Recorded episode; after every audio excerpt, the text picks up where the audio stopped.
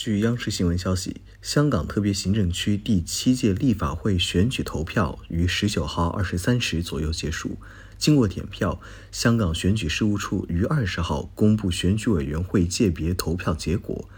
最终有四十人当选新一届选举委员会界别立法会议员。翻看四十位新当选立法会议员的背景资料。不难发现，此次选举中，选举委员会鉴别新当选的立法会议员是前所未有的广泛多元。从从政履历来看，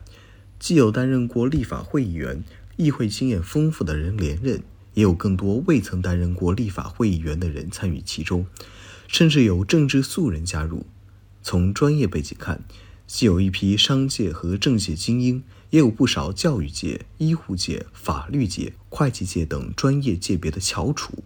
新一届选举委员会界别立法会议员的多元化背景，充分说明，爱国者治港绝非要搞清一色，而是五光十色。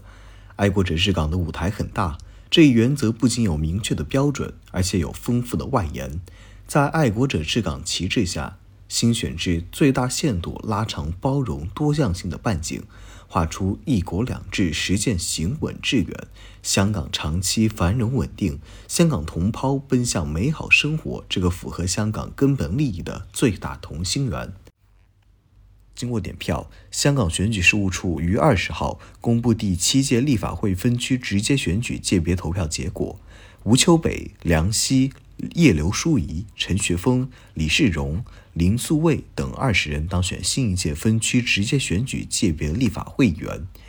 香港特区第七届立法会任期将于二零二二年一月一日开始。